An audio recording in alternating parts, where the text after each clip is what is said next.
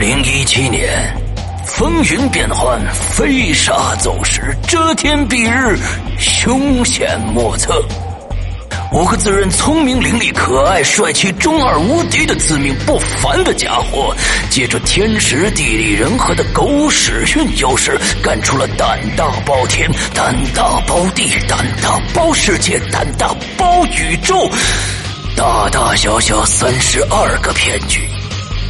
他本身是贼，却和警察合作，攻破无法打开的保险箱的道具，居然是黄豆。整垮情敌的跨国公司，就是开一家游戏公司。一具干尸，一卷画轴，一堆碎瓷片，却和王羲之有关。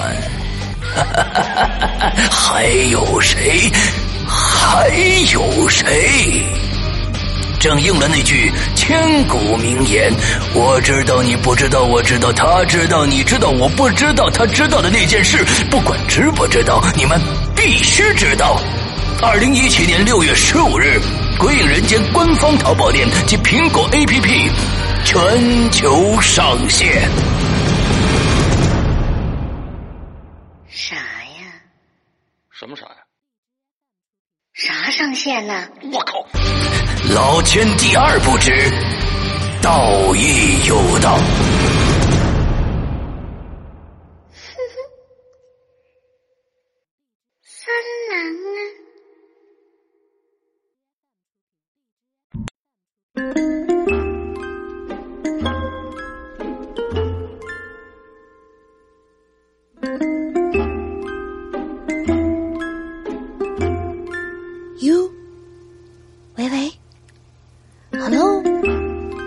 西莫西，萨瓦迪卡。哈喽哈，Bonjour。啊，看来我师傅今天真的没在呀，嘿嘿嘿嘿，那我今天就要行使特权了。位宝宝，周一快乐！欢迎大家收听这期每周一歌。没错，我是永远不爱你们的大玲玲。对的，我今天要把每周一歌放前面了。Yes，每当我们把每周一歌放在前面，就意味着是主播自己翻唱的。所以今天大玲玲要献丑了，承受能力差的宝宝们请自行跳过。大玲玲要给大家带来一首《莉莉安》。接下来，野猪啊不，演出开始啦。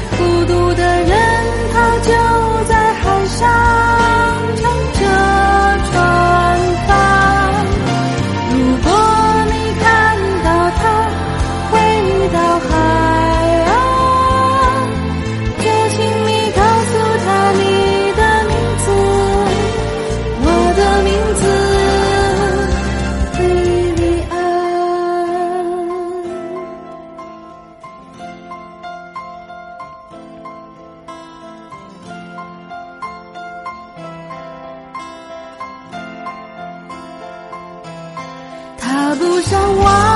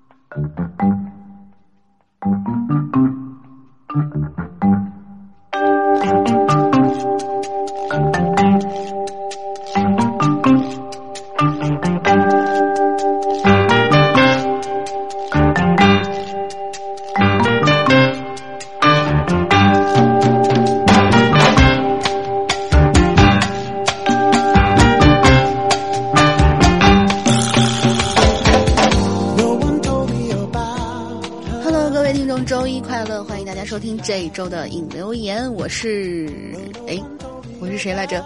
我本来想分裂成我师傅还有大玲玲两个人，但是做不到，所以好吧，我是永远不爱你们的大玲玲。今天只有我一个人，对，今天没有外援，只有我一个人。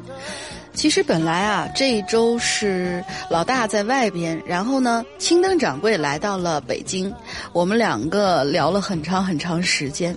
本来我还想着，要不把青灯掌柜拉到现场来直接录了就算了，但是青灯掌柜坚决拒绝。在此，我要代表鬼影的所有的。嗯，听众来鄙视他一下，嗯，好吧。呃，上一周呢，其实，哎呀，我发现老大一不在啊，好像没有什么大事发生。但是呢，我这儿得到了一点点小小的小道消息，就是大家都知道啊，最近有一部网剧已经火热的开播了。老鬼友们其实都是非常熟悉的，就是紫金陈老师的《无证之罪》。而这部作品啊，其实大家都知道啊，我们在很很多很多年以前，我们曾经做过这本书的长篇剧场，当时真的是万人空巷啊，也不能算是万人空巷吧。总之呢，算是鬼影热卖的几部故事之一。但是呢，现在我们由于这个故事的版权呢，就是不是故事版权到期了啊，这个文字版权是没有到期的。但是我们主播的声音其实是有版权的，比如说像大玲玲就是签了多少年，啊，对，等不到十周年我就会走了。没有啦，没有啦，开个玩笑，就是说。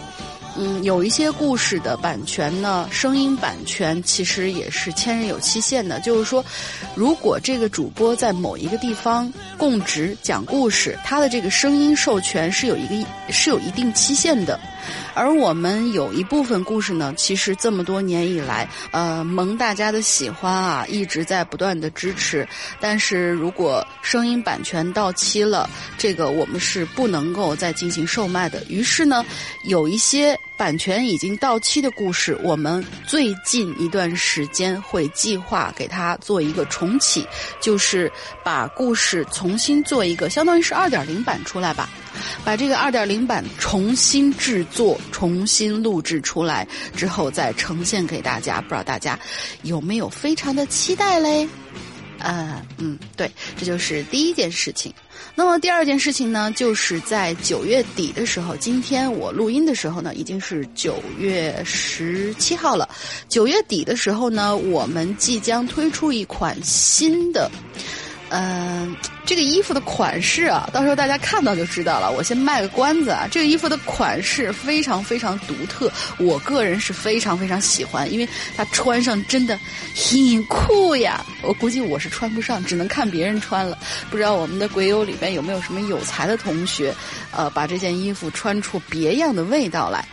就是要在这里给大家做一个预告，就是在月底的时候，我们又要推出一款新的。衣服，这个衣服呢，我已经看到样衣，并且已经呃看到了很多的，就是比如说模特照啊之类的，就是非常非常好看，非常非常炫酷。这个衣服呢，也曾经是，其实《花城记》里面有过同款的，所以呢，大家可以猜一猜吧，可以猜一猜这是哪一件衣服。我们这次又要做一件。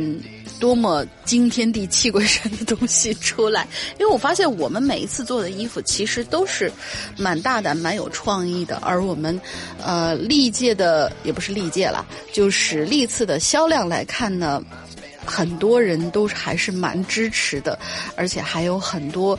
呃，我记得是上一次吧，有一位鬼友他在去看一个地下乐队的演唱会的时候，他发现台上的乐手穿的就是我们当时出的一款，呃，就是玄天上帝的那一款，就是最早那一版的 T 恤，所以看起来我们的衣服还是受众，嗯，大家都懂的，所以期待一下我们这个月的月底推出新的这件比较。具有神秘色彩，我真的认为这个款式是非常非常具有神秘色彩的啊！具有神秘色彩的这一件衣服，不知道你能不能驾驭得了呢？期待一下。好了，我们这一周呢开始了一个新的话题，呃，这个新话题啊，哎呀，其实也不能算是新话题了，它已经是我们鬼影。嗯，维持了大概至少有两三年的一个非常经典的话题啊！一说这种话，大家肯定都知道是什么话题了。妈呀，一个人尬聊好难过，没有人给你搭茬儿。嗯，这个话题呢，就是校园诡异事件，就是我们鬼影史上最著名的校园诡异事件。九月份了吗？大家都开学啦，我们这个话题也重启了，所以呢。我们来看看今天的同学们有没有给我们带来校园里面发生的一些新鲜的事情啊！哎呀，一说起这个校园诡异事件呢，我琢磨琢磨吧，我琢磨琢磨，看看我在学校里面还有没有发生事儿。因为我们每一次在讲话题之前呢，都要看看，哎，主播有没有类似的经历。所以呢，哎，对了，我又想起来了，就是之前在警官学校的时候呢，我曾经，这个不能算是，这个只能算是诡异，不能算是恐怖事件啊。就是，呃，因为大家都知道，警官学校那个操场上面。就是至少是我们学校的操场上面吧，我们学校操场上面，它的主席台其实是一个跟别的主席台不太一样，别的主席台可能就是，呃，那种，嗯，汉白玉啦，或者说简单雕塑什么的。我们那肯定就是要有一些比较正规性的东西。它那个主席台是中间有一个主席台，然后主席台的上面是一块很平坦的一块。呃，面积那个面积上面就是开会的时候放桌子啊什么之类用的。之后，它的那块照壁是很有意思的。那块照壁上面有，就是当时那块照壁上面，我记得是全部都是红色还是绿色？呃。对对对，是绿色的，绿色的上，然后中间是一个非常非常大的，我估计啊得有两米来高的一个，就是，呃，一个圆形的国徽。这个也是我们学校的一种特色嘛。但是呢，据之前有很多那种。呃，前辈也好，学长啊、学姐什么，他们就有说，说是中晚上十二点的时候是不要到主席台去的，因为你会发现那个国徽周围的墙会变成红色。嗯，我不知道这个到底算不算是诡异事件，而且我也没有验证过啊，没有人跑到就是十二点钟跑到操场上面去。你想，一个四百米的大操场，周围还有一些就是那种。嗯，野战训练不也不是野战训练了，就是那种真枪、荷枪实弹训练。我们当时做一些演练训练的时候，周围是有一圈儿特殊的场地，是可以，比如说你要给大家演习一场特种兵去营救的那种场面的话。嗯，周围是有一圈特别的训练场地的，所以周围的那个环境其实很复杂的，所以我们大半夜的时候也没有到那儿去的习惯。但是呢，就是在这个操场上面啊，据说是有很奇怪的一些事情发生。当然，这些事情呢，放在其他的学校里面可能并不奇怪，也没有什么太多的特色。这种特色呢，我估计啊，就是这个国徽周围的这一片，因为不是每一个学校都会有硕大的一面国徽。放在那儿，呃，放在主席台上面的，所以这个算是我们学校的一个特色。其他那些什么，呃，厕所里面半夜有什么吊死的人啦，有女人哭啦，哎呀，这些都是毛毛雨了，就不值得一提了。好了，我们现在来看看我们这一期的几位鬼友啊，这次我真的是，我师傅说了，你这次要把自己弄死吗？就是两，基本上是两个人的量。然后虽然只有六篇稿子，但是六篇都是大长篇。来看看这几个弄死我的人是谁啊？第一位是我们的，就上次注册的时候弄了一圈那个，呃，应该是 QQ 号吧，我们就不念他的 QQ 号了。他说我们可以叫他花开就好了。第一位呢，就是花开同学，他说：“Hello，两位主播，你们好，我是花开，我好像能成为第一个哟。嗯没错，你是第一个。上课无聊来刷刷论坛，哎，同学，我在这里要提醒你一下，上课的时候不要玩手机，好不啦。”呃，虽然我知道上课的时候有些课有些课啊真的是非常非常无聊，但是我们真的真的不建议你们上课的时候来刷这个东西。这次就算了，如果下一次再发现你是上课的时候来跑来留言的话，我们绝对把你封杀掉。这个我是可以做主的，我想老大也是会同意的。嗯，他说没想到能遇上一个这么刺激的话题。都说校园啊是个阴气极重的地方，尤其是女寝室啊、夜晚的教学楼啊什么的。而且啊，都流传着什么女寝自杀之类的事儿，刚好我们学校也流传着一个这样的故事呢。今天呢，也就来讲一下吧。第一个故事啊，是听我们物理老师讲的，大概在十年前吧。我们学校里呢，他为什么这么喜欢写呢呢？他是不是想写那个呢？是一个口字旁一个内啊。下次如果你想那个卖萌的话呢，你可以写。在我们学校呢，有一个老师，不知道，哎，大家有没有发现，我念这个呢的时候，就是萌萌的、比较可爱的那种，然后我师傅念那个呢的时候，就觉得很猥琐，不知道为什么。啊，闲话不多说，我们继续往下讲。他说，在我们学校呢，有一个老师，不知道出于工作压力啊，还是什么原因，就在男寝室对面的一栋房顶上吊自杀了。我觉得应该不是工作压力，有可能是因为失恋啊什么之类的，被绿了啊之类。啊，这这这不呸呸呸！我不想这些，我们在想什么呢？他说，因为时间当时啊已经很晚了，当天并没有被发现。等到第二天的时候，早起的高三学生呢？早起的高三学生呢，才发现了吊在对面的尸体。我天哪！当时学校的处理啊也是很低调的，并没有引起太大的轰动。之后呢，有这么一个说法就在学校里面流传开来了，说是半夜十二点左右，走在楼道，总是能看到对面有一具吊死的尸体。嗯。这就是第一个故事，哎，不知道为什么他这这个感觉，我让我想起了那个《厉鬼僵硬》那个片子啊，就是在看电影的时候，总发现那个荧幕跟前吊着一具尸体。嗯，有兴趣的同学呢，可以找来看看。泰国那段时间拍的恐怖片还是不错的。第二个故事呢，就是我们我在寝室遇到的一件事情了。大概在十点熄灯以后吧，我们五个人都躺在自己的床上，因为时间还早，玩手机呢又没意思，我们就讲起了鬼故事。我呢就一边听着《鬼影人间》，一边听他们讲着鬼故事。也不知道过了多久，就这样我就睡着了。等我再睁开眼睛的时候啊，寝室已经寂静无声了。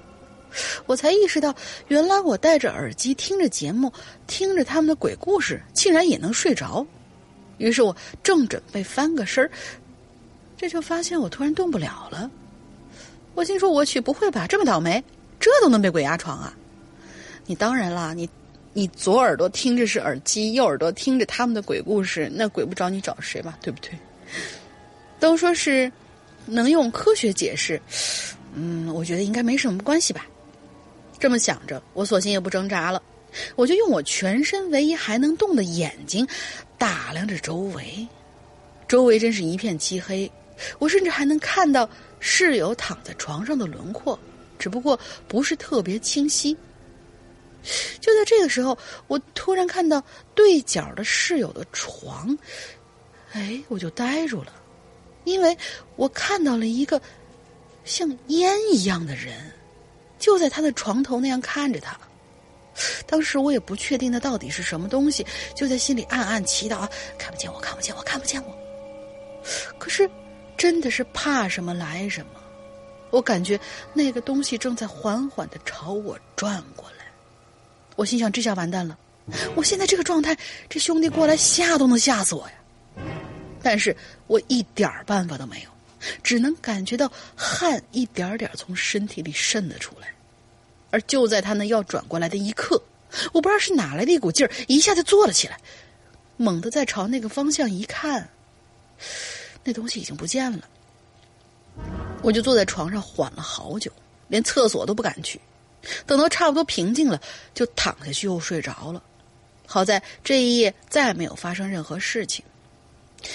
啊，最近啊，我们学校里又来了个校长，还四处请风水大师来看风水。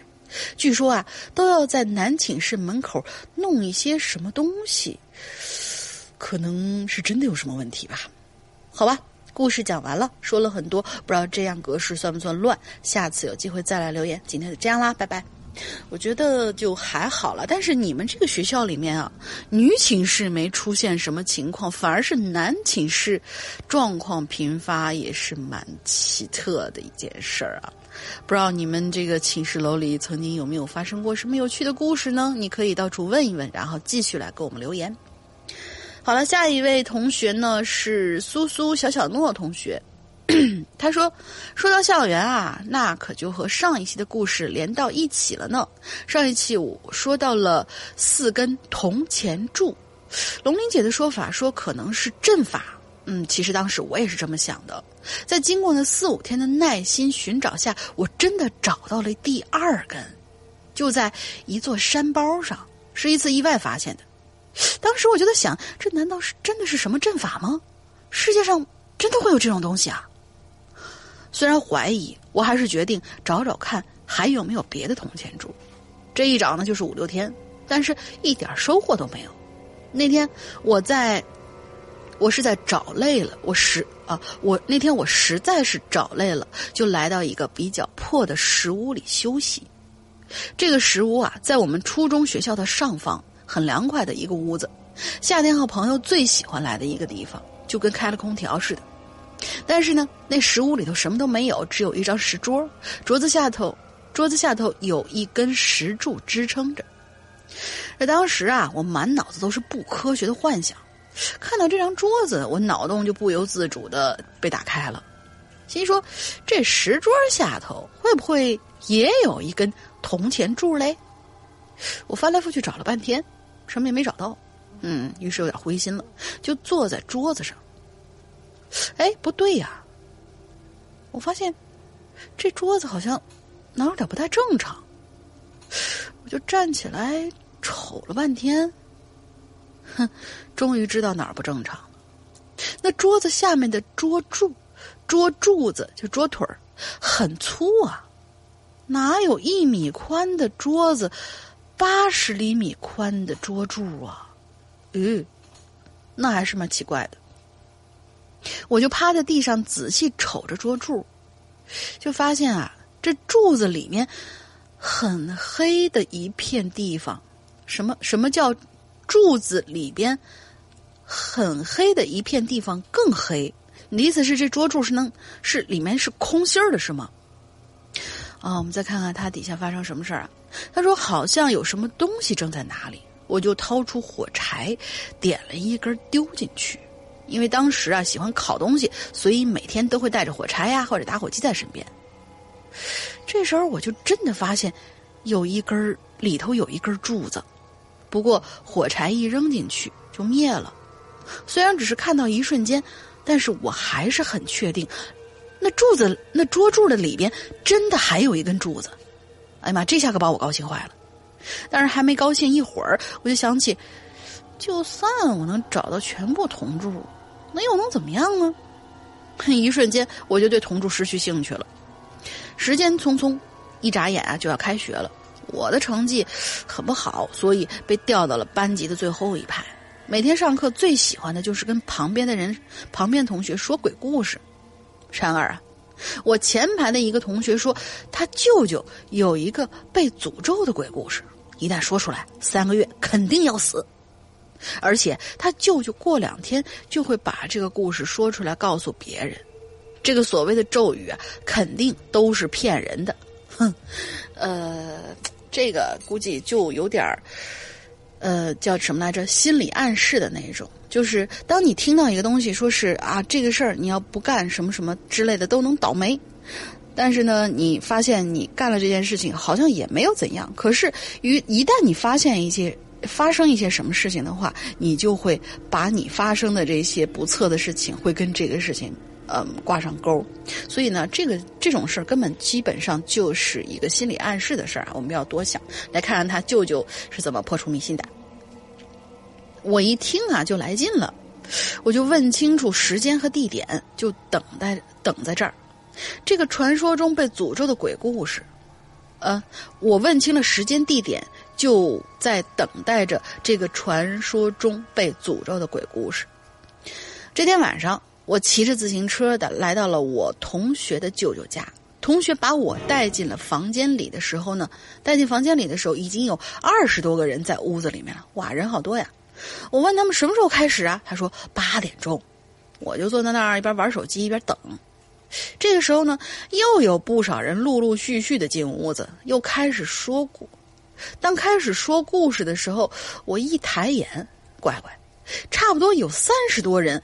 都站着或者坐着等着听故事，就是我估计你舅舅能凭，就是这同学的舅舅能凭这个故事，呃，能开一茶馆了，一辈子就靠这个故事活了。这都已经变成小故事会了。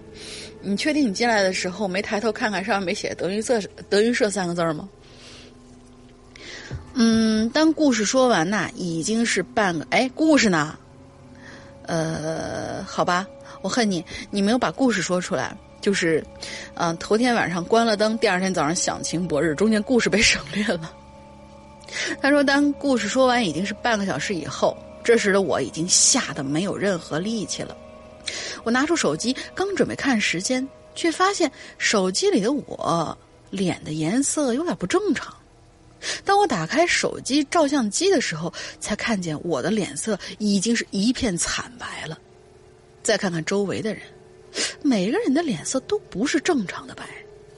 我吞吞口水，对旁边的同学说：“那个，我回家了啊。”我同学一愣，说：“你敢回家？你不害怕吗？”我心说：“我就是害怕，所以才想早点回家呀。”而且这时候我我已经是手脚冰凉了，但是还是决定要回家。这天晚上月亮还是很不错的，很亮很圆，不照电筒呢都能看得到，都能看得到路。我骑着自行车，一个人在空荡荡的马路上前进。当我回到家的时候，已经是晚上十点了。我家人看到我脸色不正常啊，就问我你怎么回事啊？我就说，我说我就说我遇到了我无法用语言解释的东西。我家人就没再问了。虽然他们不信这些，但也不知道，但也知道不信不代表真的不存在。嗯，家人三观很正。略微问了一下，就都过去了。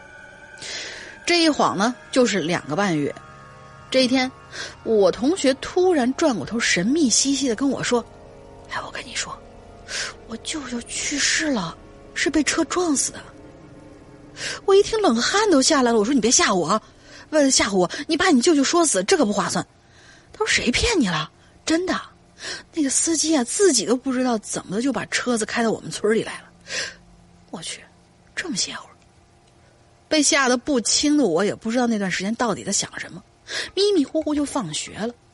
到后来，我身上似乎也没发生什么事儿，于是我就把这件事情淡忘了。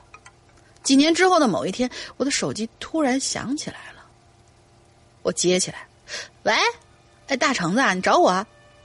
我们那个初中搬迁了，你知不知道啊？不知道啊，怎么搬走了？就听说是学校下面鼓起个大包，把学校啊都给顶歪了。真的吗？怎么这事儿听着像假的呀？嗨，谁骗你了？过年的时候你自己回去看看就知道了。嗯，有道理。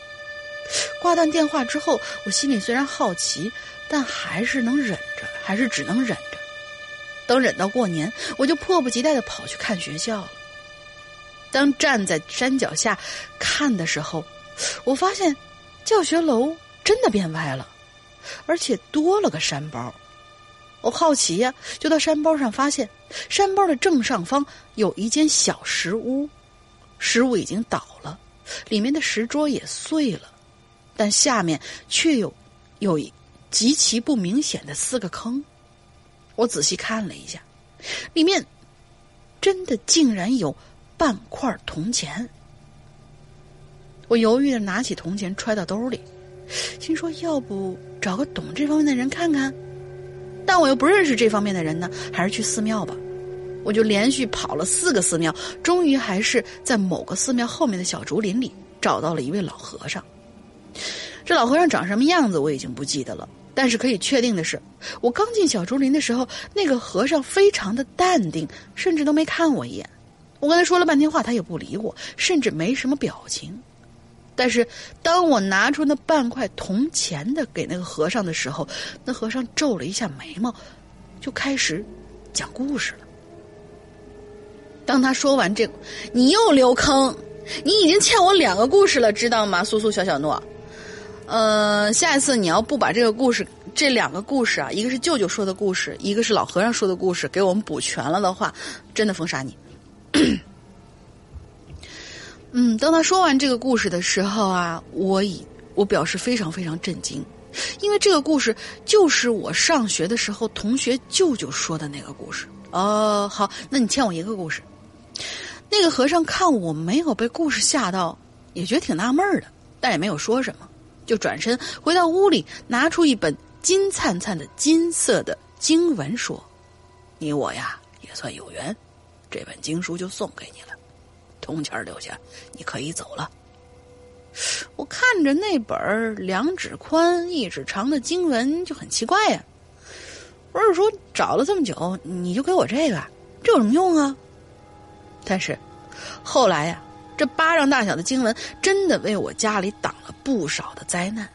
不过前两年前这本经文貌似也没效果了。虽然表面还是金灿灿的，但是还能够感觉到经文上面似乎是少了点什么，以至于我被一只女鬼缠了两年多的时间。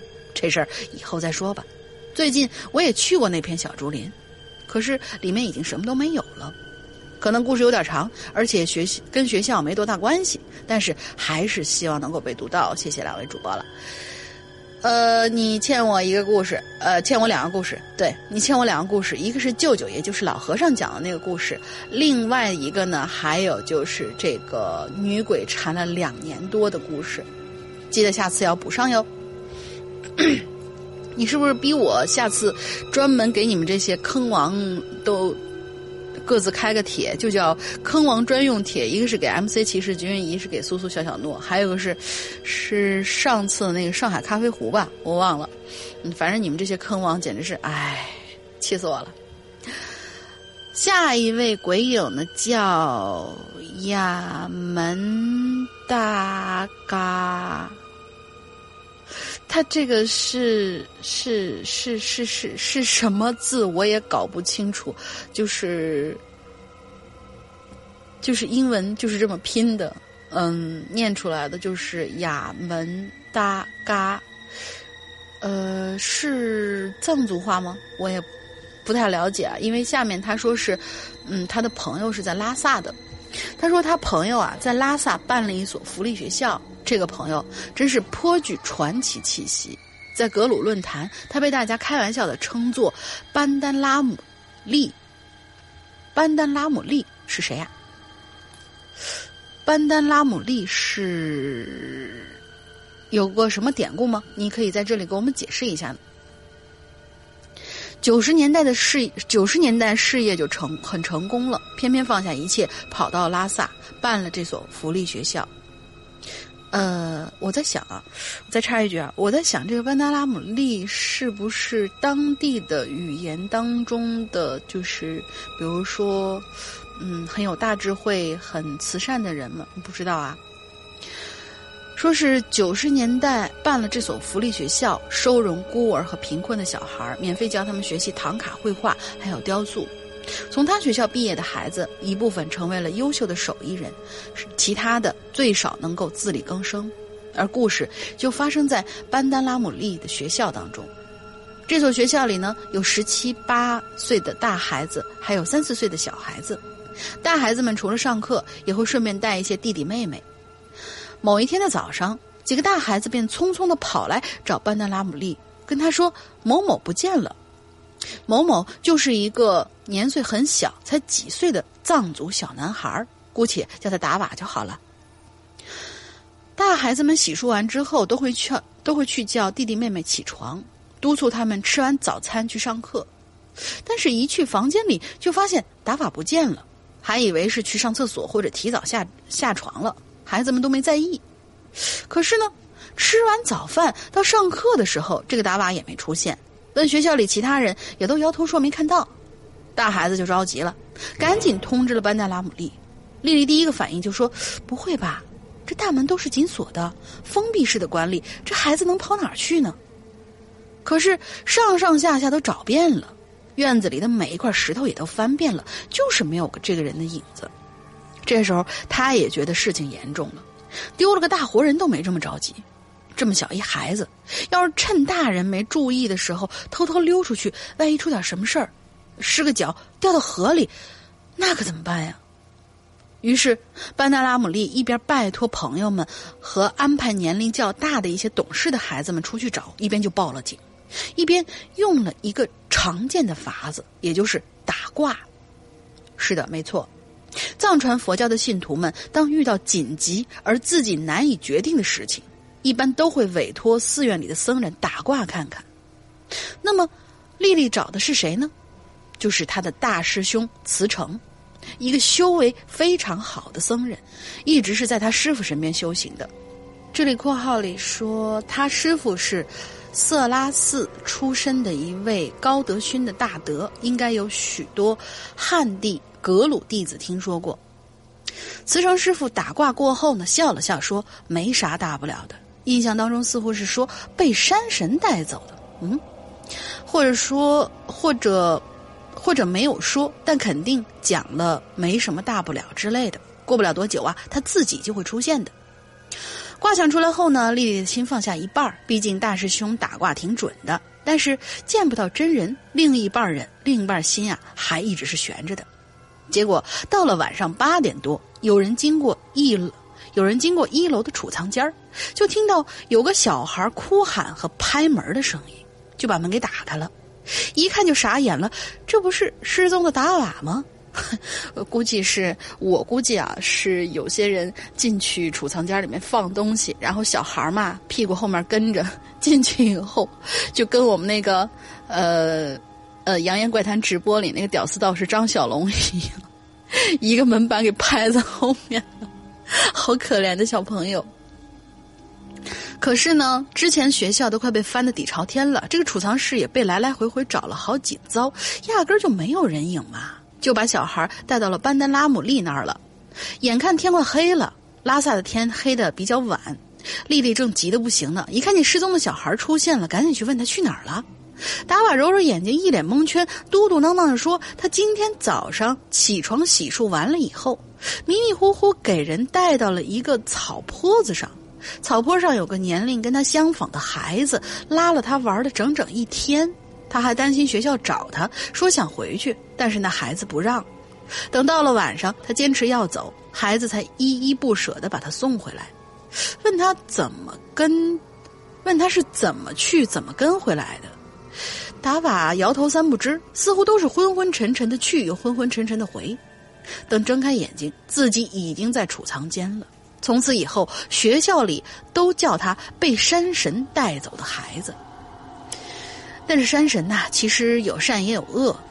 这藏地山神呢，带走人的势力也不算少。我呢是听说过几例的。达瓦这样只是被拉去陪着玩耍的还好，有些呀是被拉去办事儿的，是最倒霉的。有送回来之后从此就神志不清的。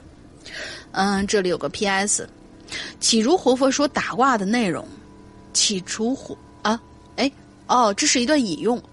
说是启竹活佛说打卦的内容，说是一九八七年启竹仁波切关于打卦的一些杂谈，厉害的成就者指的就是打卦方面，根本就不用看卦，卦法本尊，也就是指着天母卦法里的天母，文书卦法里的文书，嗯，以此类推。会提前告诉他今天会有什么人来问何事，答案是如何。所以啊，他们打卦只是做做样子给来者看而已，自己根本不必看卦。次等厉害的成就者呢，其实就指的是打卦方面，也有卦法本尊提前告诉他今天会有什么人来问何事，答案是如何。但有时候啊不是很清晰，所以必须打卦进行确认，如卦象符合即可，否则必须谨慎研究。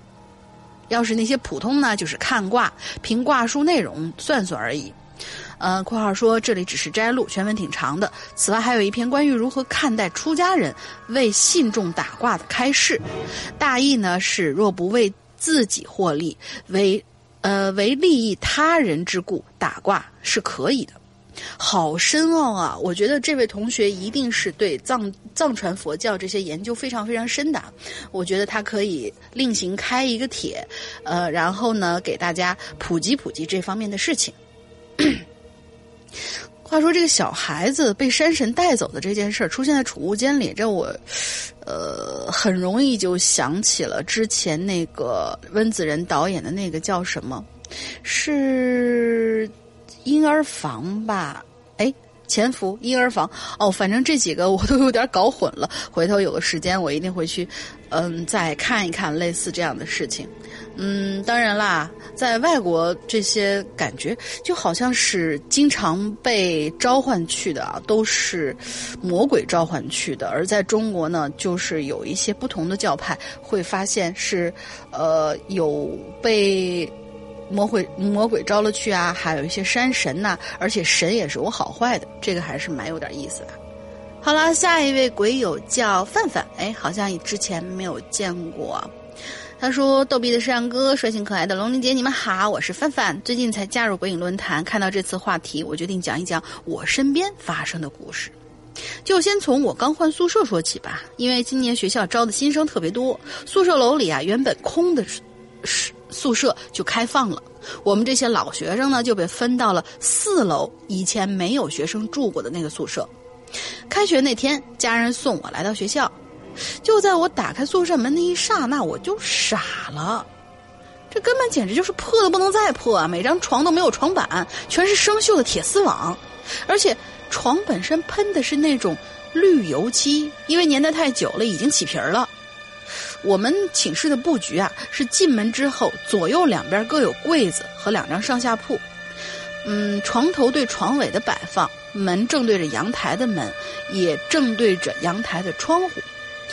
这个布局是够旧、够够旧的，因为之前就是在呃老一辈儿，他们经常就是睡的都是就像现在的宿舍嘛。现在宿舍一般情况下都是上床下桌，然后再。呃，老一点的那种的话呢，就是上下都是床，而且像他们这种没有床板，底下直接就是弹簧，就是类似于是那种七八十年代那种行军床，这也是好老啊，而且还是绿色的呢。嗯，他说，呃，我挑了一个上铺的床，准备拿个扫帚爬上去扫一下窗，扫一下墙壁。就在我用手拉着这床沿儿。脚踩着唯一一节楼梯，用脚用力蹬的时候，床就朝我倒过来，吓得我去拿了个凳子，才爬上铺，爬到上铺，好危险呀！才把行李放好，然后就出去送我家人了。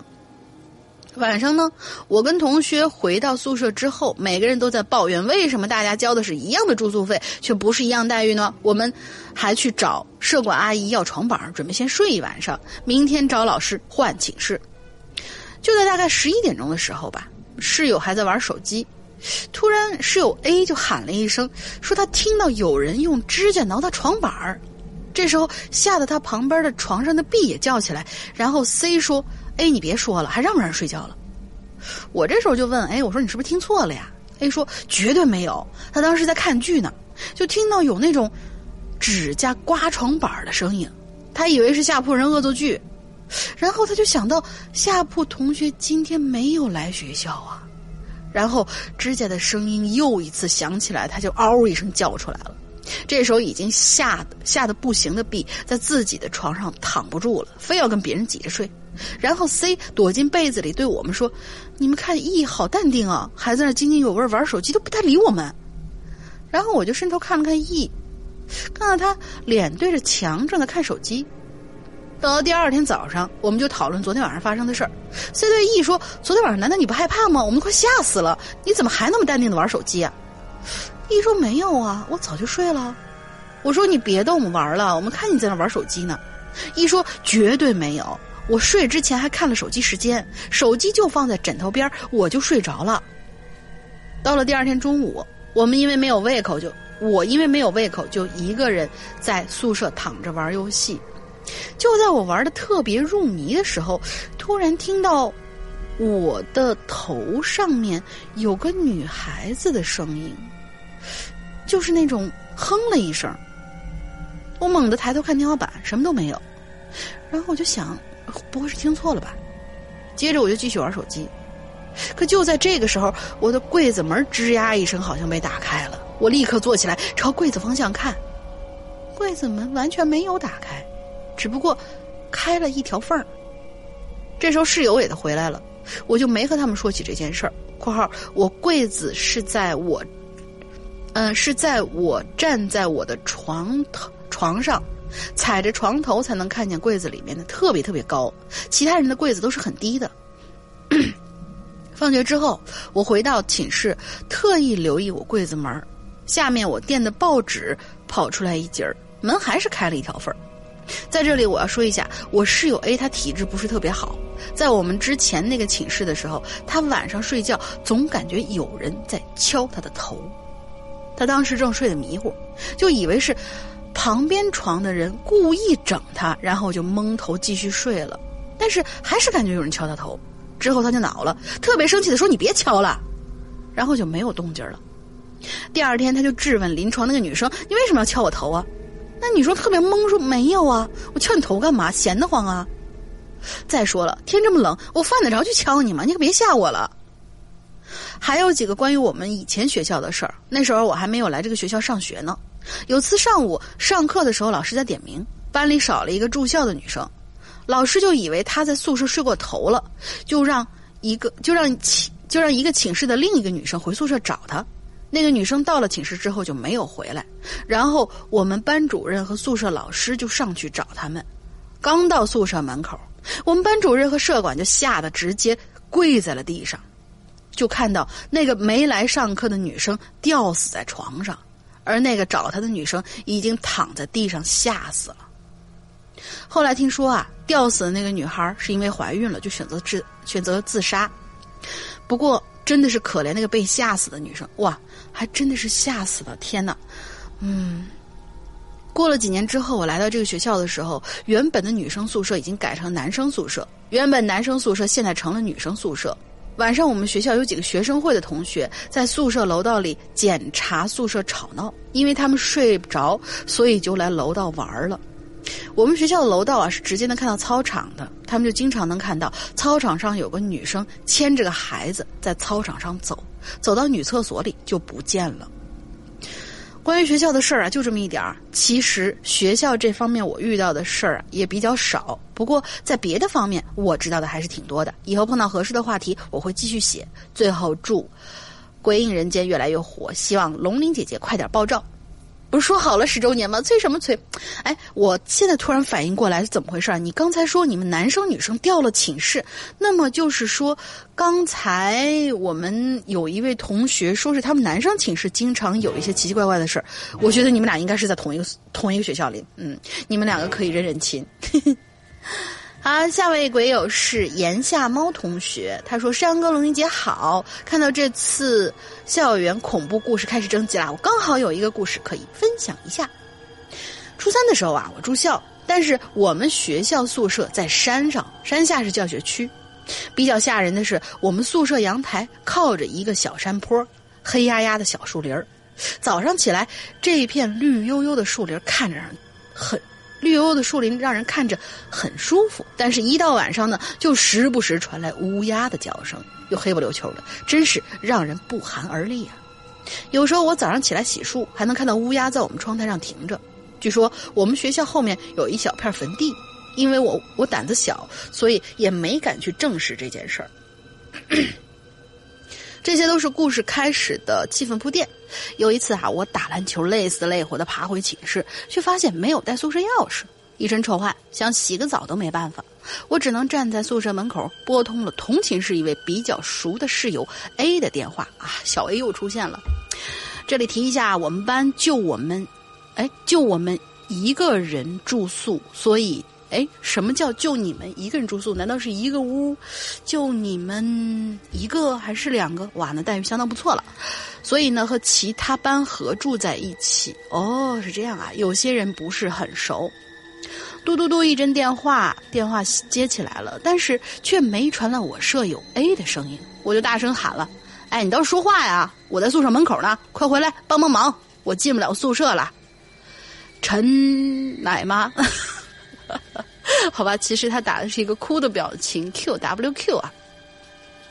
然而电话那头却依旧没有反应，却有些只是沉默，只是沉默不语。我以为是信号问题，因为手机呢总会出现这种问题，所以我就关掉电话，重新拨了一个过去。嘟嘟嘟，手机通了很久，没过多久又接了，但还是没人说话。我又喂了一会儿，突然我听到手机里面传来了一声。一些，呃，还有咳嗽，还有嘶嘶嘶的，反正是乱七八糟那种声音。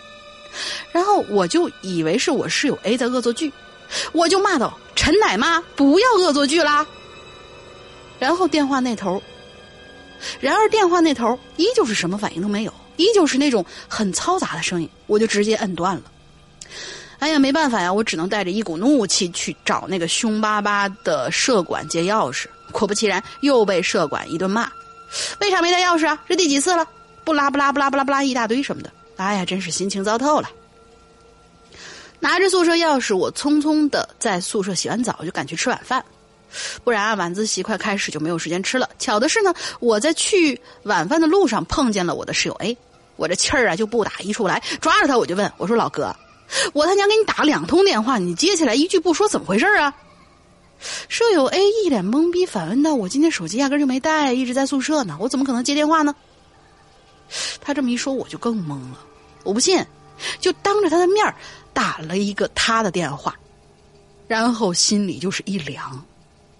手机那头传来了嘟嘟嘟的几声，电话再次被接了起来。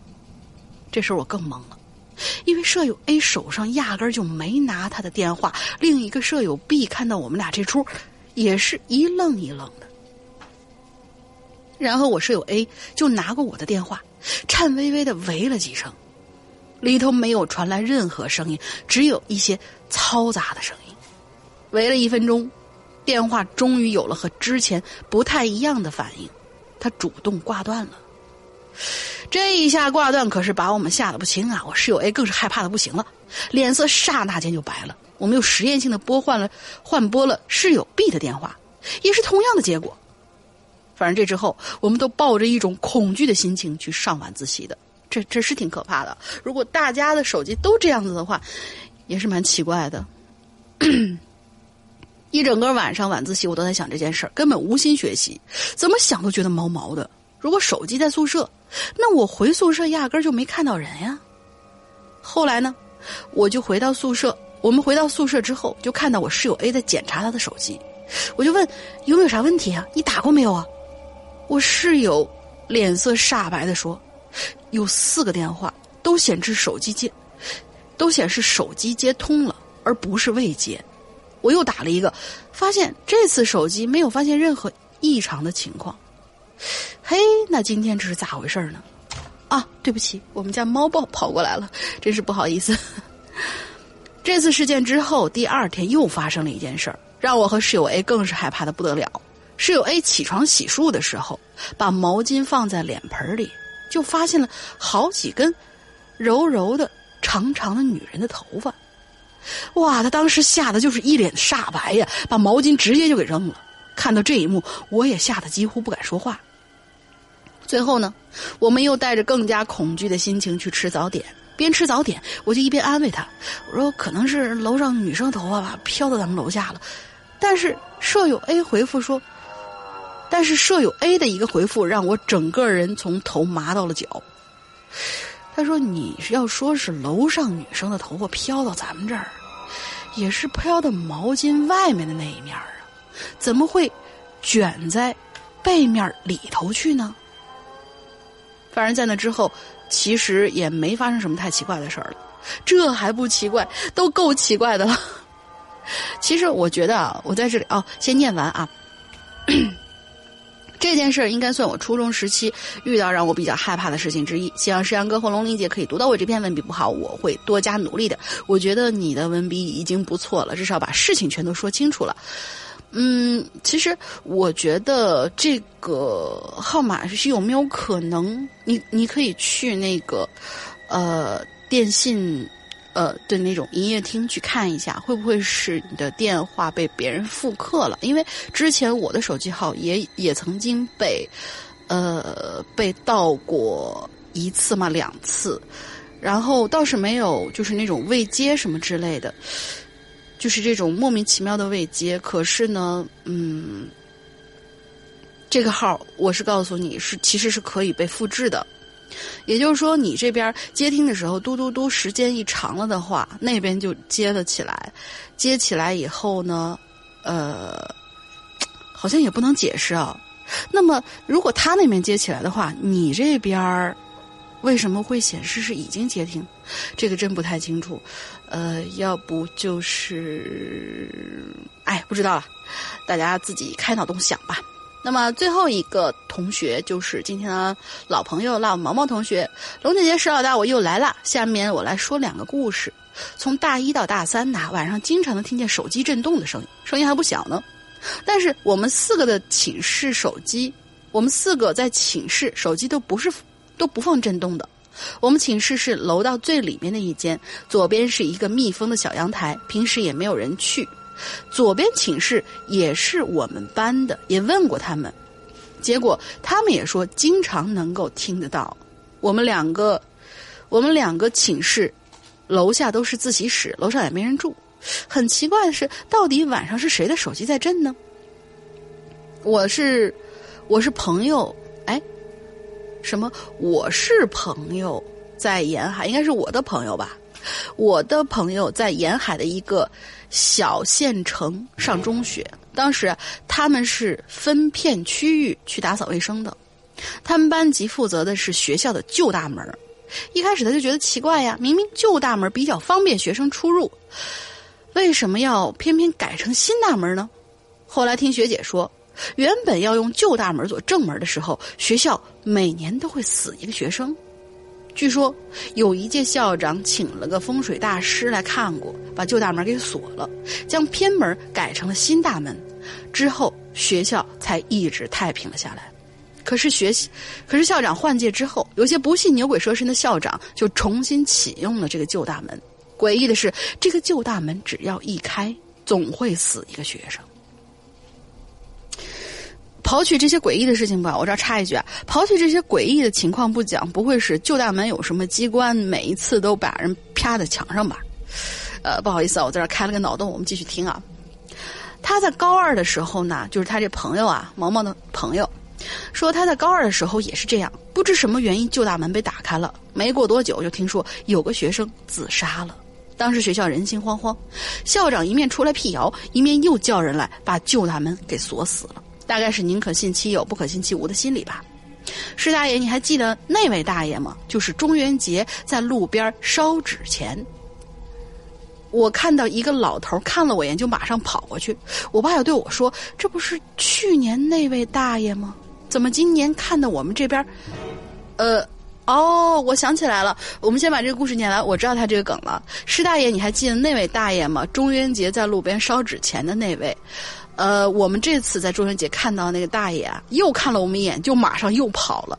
我爸又对我说：“这是不是去年那位大爷？怎么今年看了我们这边一眼又跑了？”哎，可能是我爸蹲着烧纸，我站在旁边直勾勾的看着他烧纸的原因吧。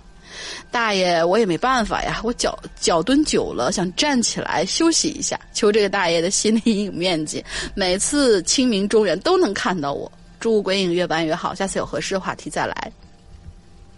就是他上一次说啊，就是上一次中元节的时候，嗯，有位大爷正在那儿烧纸，然后他呢正好也烧完纸回来，大爷就跟他说：“哎，你有没有打火机？”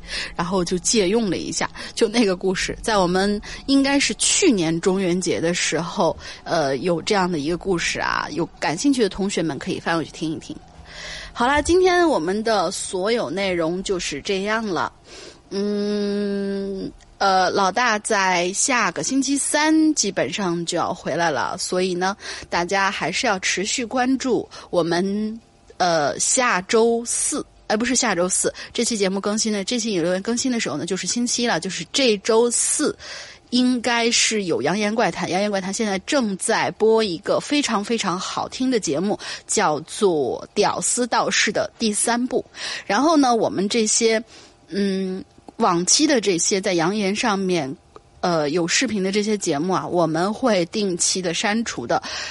呃，目前为止，我们已经在扬言怪谈里面讲完了《屌丝道士》的一和二，还有一部张震非常有名的一部书叫做《失控》，还有就是一部呃紫金陈老师非常非常牛逼的作品，叫做《高智商犯罪》的第三部。之前我们的前两部呢是在我们的。淘宝店里面还有我们的 A P P 的内购里边，其实都是有的。有同学问我们为什么没有讲第三部？OK，我们是讲了的。讲了以后呢，你要加入会员以后就可以听得到啦。这几部曾经在《扬言怪谈》上面说过的节目，呃，说过的故事呢，都是可以听得到的。再加上我们的这个会员节目呢是非常非常超值的，每天都会有一更，然后呢，少数时候会有一天两更的情况，极少数的情况下还会有一天三更的情况，还有我们各种各样的板块，比如说失踪啊、玲珑啊、秘闻啊、怪藏，还有鬼火这些故事，还有我们秘闻里边收录的《扬言怪谈》里面的现在已经讲过的，刚才我说过的那些故事，都是。不会放在架上面去单独售卖的，所以喜欢的同学们每年都可以花一百九十八元来加入我们的会员专区。会员会员特享的这些内容呢，基本上就是你进入 APP 以后，会员专区里边所有的你能看到的这些内容。就是只有会员专区这个板块，因为我们点进去 A P P 里面，呃，底下有四个选项，什么最新节目啦、节目列表啦、鬼列表，还有会员专区。所有会员专区里边，你所能看得到的那些节目，都是你是可以，呃，成为会员以后终身属于你的，而不是租赁制的。不是说你会员过期了，你能看到的这些节目就不再属于你了，不是这样的。但是呢，最新节目里面的那些已经上架的节目是需要单独购买的，这个还需要我们新加入会员的同学们注意一下，不要进去以后说是，哎，为什么我买了会员以后？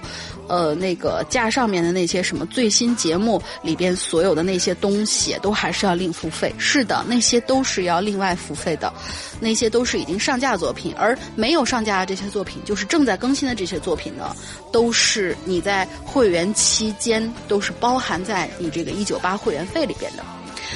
好啦，现在我要去找一个进群密码。我们的进群密码呢，嗯，这次留个简单一点的吧，就是。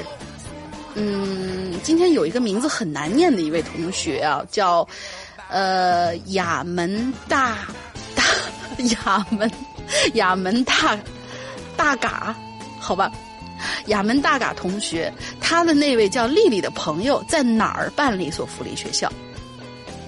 在哪里办了一所福利学校？然后。嗯，收留了一些可以学习唐卡雕塑的一些孩子。呃，是一个城市的名字啊，两个字。把这个字呢，把这两个字呢填在你进群的时候的验证码里面，还有你注册论坛的，嗯，注册原因里边。现在还有人不清楚我们的这个注册原因到底要填什么，然后就稀里哗啦乱填。大家尽量都把这个答案填成我们当周的当周的进群密码，然后。嗯，鬼影唯一官方群的进群密码也是这个，就是我刚才留的那个题目，这是当周的密码。然后呢，嗯，我们的鬼影唯一官方 QQ 群的群号是二四二幺八九七三八，二四二幺八九七三八。然后我们的论坛地址是 bbs 点鬼影 club，也就是鬼影 club 点 net。嗯，进去以后就可以注册啦。好了，这一期不知道 我在这儿手忙脚乱的，不是口忙脚乱的，在这儿呃哔哩吧啦了半天，也不知道大家听着好不好玩儿呃，估计现在大家都已经睡着了吧？好吧，那么待会儿呢，每周一歌我们再见，我们给大家放一首真正的晚安曲。好啦，这一周祝大家快乐开心，下一周老大就回来，老大快回来救我吧，我一个人扛不下来呀。OK，拜拜。Bye.